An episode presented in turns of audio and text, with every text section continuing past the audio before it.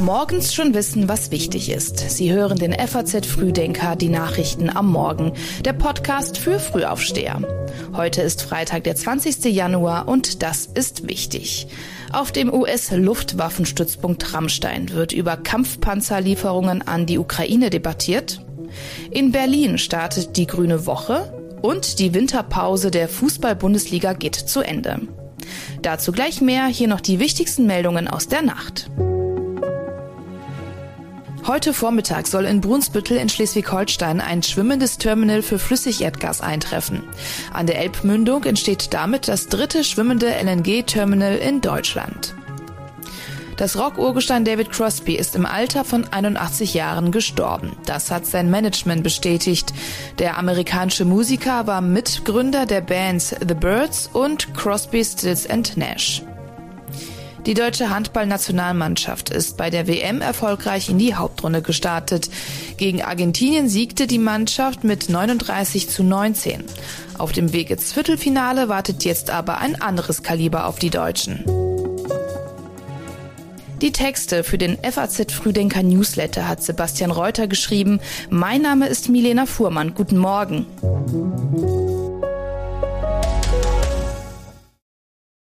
Auf dem US-Luftwaffenstützpunkt Rammstein beraten heute zahlreiche Länder darüber, wie man der Ukraine weiterhelfen kann. Im Mittelpunkt dieser Beratung steht auch eine mögliche Lieferung von Kampfpanzern. Zu der Konferenz geladen hat US-Verteidigungsminister Austin. Mit dabei sind die Mitglieder der sogenannten Ukraine-Kontaktgruppe. Zu ihr gehören neben den Vereinigten Staaten auch Deutschland und Großbritannien. Erwartet werden unter anderem auch der ukrainische Verteidigungsminister Resnikow und der NATO-Generalsekretär Stoltenberg. Außerdem nimmt auch der neue Bundesverteidigungsminister Pistorius daran teil. Die Bundesregierung hat vor der Konferenz nochmals betont, dass sie sich bei militärischen Lieferungen an die Ukraine weiter eng mit den Vereinigten Staaten abstimmen will. So soll Bundeskanzler Olaf Scholz eine Lieferung deutscher Leopard-Panzer nur dann zusichern wollen, wenn auch die Amerikaner einen ähnlichen Schritt machen. Der Vize-Fraktionschef der Union, Johann Wadepool, kritisiert diese Vorgehensweise und nannte Deutschland einen Bremsklotz. Andere Nationen aus, äh, aus Europa wollen liefern. Spanien will liefern, Finnland will liefern, Polen will liefern.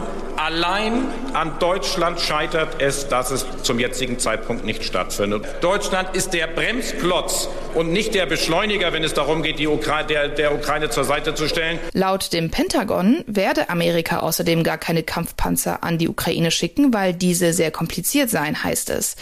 Ben Hodges, der frühere Befehlshaber der amerikanischen Landstreitkräfte in Europa, hält das wiederum für eine Ausrede und keine legitime Rechtfertigung für Politik. In Berlin wird wieder aufgetischt. Die Grüne Woche startet, die weltgrößte Messe für Ernährung, Landwirtschaft und Gartenbau. Zehntausende Besucher werden erwartet und was die Besucher wiederum erwartet, das erklärt Bauernpräsident Joachim Ruckwied. Auf der Grünen Woche kann man Lebensmittel riechen, sehen, fühlen, äh, schmecken, äh, genießen. Es ist eine Leistungsschau äh, der Landwirtschaft. Die Vielfalt der landwirtschaftlichen Erzeugung wird dargestellt und sie wird hochspannend werden für die Besucherinnen und Besucher. Sie wird ein Erlebnis werden. Viele Besucher kommen in erster Linie wegen der zahlreichen Probierstände, die es in den Berliner Messehallen gibt. Andere begeistern sich wiederum für die neuesten Hightech-Traktoren und Mähdrescher, die vorgestellt werden. Auch für Umweltorganisationen ist die Grüne Woche traditionell ein Fixpunkt. Besonders im Blickpunkt die Wir haben es satt Demonstration, die sich für Klima, Tier- und Umweltschutz, für globale Gerechtigkeit und gesundes Essen Essen für alle einsetzt und morgen am Brandenburger Tor stattfinden wird. Bundeslandwirtschaftsminister Cem Özdemir wird im Rahmen der Grünen Woche außerdem 80 Agrarminister empfangen, um mit ihnen über die Bekämpfung des Welthungers zu sprechen. In seiner mittlerweile mehr als einjährigen Amtszeit hat sich der Minister bevorzugt mit Vorschlägen zu Wort gemeldet, die ganz gut angekommen sind. Zum Beispiel der Forderung nach einer Abschaffung der Mehrwertsteuer auf Obst, Gemüse und Hülsenfrüchte. Zuletzt hat Özdemir außerdem dafür geworben, Containern, also das Herausholen von Lebensmitteln aus Supermarktmülltonnen, nicht mehr als Diebstahl zu ahnden. Seine kürzlich vorgelegten Eckpunkte für eine Ernährungsstrategie sind dagegen ziemlich vage geblieben und auch vom Tierwohl Soli ist nur noch wenig zu hören. In der Nacht zum Sonntag feiert China Silvester und begrüßt das neue Jahr. Viele Chinesen können jetzt zum ersten Mal seit Beginn der Pandemie wieder reisen, was die Gesundheitsexperten sehr besorgt. Nach Schätzungen des britischen Unternehmens Airfinity könnte die Zahl der täglichen Corona-Infektionen in China auf bis zu 4,8 Millionen ansteigen. Zum Höhepunkt der Infektionswelle erwartet das Unternehmen bis zu 36.000 Todesfälle und zwar täglich. Staatschef Xi Jinping hat sich zum ersten Mal seit dem Ende der Null-Covid-Politik ausführlich zur Corona-Lage in China geäußert. Seit der Optimierung der solchen Schutzmaßnahmen sei er besonders besorgt um ältere Menschen und die Bauern auf dem Land. Offiziell spricht Chinas Regierung bisher von knapp 60.000 Corona-bedingten Todeswellen, die seit der Öffnung im Dezember allein in Krankenhäusern gezählt wurden. Fachleute gehen aber davon aus, dass die wirkliche Zahl zehnmal höher liegen könnte. Zuletzt gestand nämlich die Seuchenschutzbehörde ein, dass es eine mögliche Unterschätzung der Todesfälle gebe. Die Weltgesundheitsorganisation fordert deswegen von China eine Veröffentlichung der Übersterblichkeit. Chaos bei der Sicherheitskontrolle und verpasste Flüge. Diese Kombination sorgte 2022 ziemlich oft für ziemlich wütende Passagiere an deutschen Flughäfen. Ein neues System soll, zumindest in Frankfurt, jetzt für mehr Tempo sorgen. Innenministerin Faeser, Fraport-Chef Schulte und Lufthansa-Chef Spohr wollen heute sieben Hochleistungsscanner vorstellen, die alle auf Computertomographie basieren. Diese sollen in Verbindung mit einem neuen Kontrollspurensystem schnellere Kontrollen ermöglichen. Den Passagieren werde dann künftig erspart, technische Geräte oder Flüssigkeiten aus dem Handgepäck nehmen zu müssen. Testläufen zufolge sollen dann statt 80 bis zu 250 Passagiere in der Stunde kontrolliert werden. Am Frankfurter Flughafen hat sich die Zahl der Passagiere im letzten Jahr mit 48,9 Millionen im Vergleich zu 2021 fast verdoppelt. Fraport rechnet damit, dass die Reiselust der Menschen auch im aktuellen Jahr weiter steigen wird. Verglichen mit 2019 ist das Aufkommen allerdings noch um fast ein Drittel geringer. Im Jahr vor der Pandemie hat der größte deutsche Flughafen ein Aufkommen von mehr als 70 Millionen Passagieren gezählt. Postkunden müssen sich heute wohl auf massive Einschränkungen einstellen. Der Grund, die Gewerkschaft Verdi hat bundesweit zu Streiks aufgerufen. Verdi verlangt für etwa 160.000 Tarifbeschäftigte in der Brief- und Paketsparte 15 Prozent mehr Geld bei einer Laufzeit von zwölf Monaten. Die Post stuft diese Verdi-Position als realitätsfern ein. Ein konkretes Gegenangebot gibt es bisher aber noch nicht. In Deutschland macht der Post vor allem das schrumpfende Briefaufkommen zu schaffen. Weil das Porto noch bis Ende 2024 staatlich festgeschrieben ist, kann der Konzern Kostensteigerungen nicht an die Kunden weitergeben. Gleichzeitig unterliegt das Geschäft aber auch einer strengen Regulierung, die Einsparungen und Rationalisierungsmaßnahmen erschwert.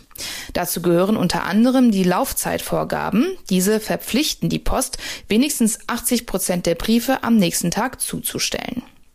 Verdi kündigte an, dass es in der kommenden Woche zu weiteren Streiks kommen wird. Etwas mehr als einen Monat nach dem WM-Finale beendet die Fußball-Bundesliga ihre Winterpause. Besonders im Fokus der neue Torhüter des FC Bayern München, Jan Sommer. Er ersetzt Manuel Neuer im Tor des FC Bayern, zumindest bis zum Ende der Saison. Neuer hatte sich nämlich nach der missglückten WM in Katar beim Skifahren den rechten Unterschenkel gebrochen und kann in der laufenden Saison nicht mehr eingesetzt werden. Sommer wird wohl schon heute Abend beim Auswärtsspiel der Bayern bei RB Leipzig im Tor stehen. Für den Wechsel des 34 Jahre alten Schweizer Nationaltorwarts zahlen die Münchner an Borussia Mönchengladbach etwa 8 Millionen Euro. Und auch beim DFB gibt es einen neuen Mann. Nach der Trennung von Oliver Bierhoff ist Rudi Völler neuer DFB-Direktor für die Nationalmannschaft geworden.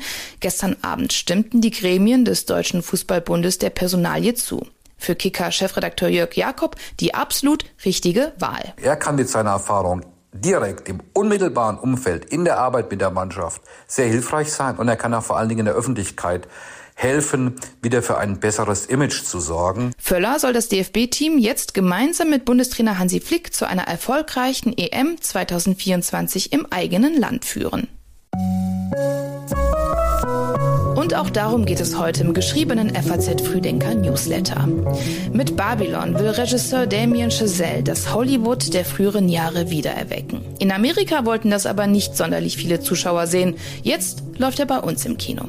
Babylon dauert drei Stunden und handelt allein von Hollywood, seinen Ursprüngen, seinen Orgien, seinen Opfern und seinem Glanz. In den Vereinigten Staaten hat der Film bisher kaum ein Viertel seiner 80 Millionen Dollar Produktionskosten eingespielt. Deswegen gilt er jetzt schon als einer der größten Flops der jüngeren Hollywood-Geschichte. Wie immer finden Sie diesen Artikel wie auch alle anderen Themen aus dem heutigen Frühdenker online auf faz.net. Die passenden Links dazu gibt es in unseren Show Notes. Und das war's von uns für diese Woche. Montag ab 6 Uhr gibt es dann wieder eine neue Ausgabe des FAZ Frühdenkers. Kommen Sie gut durch den Freitag und genießen Sie das Wochenende. Machen Sie es gut.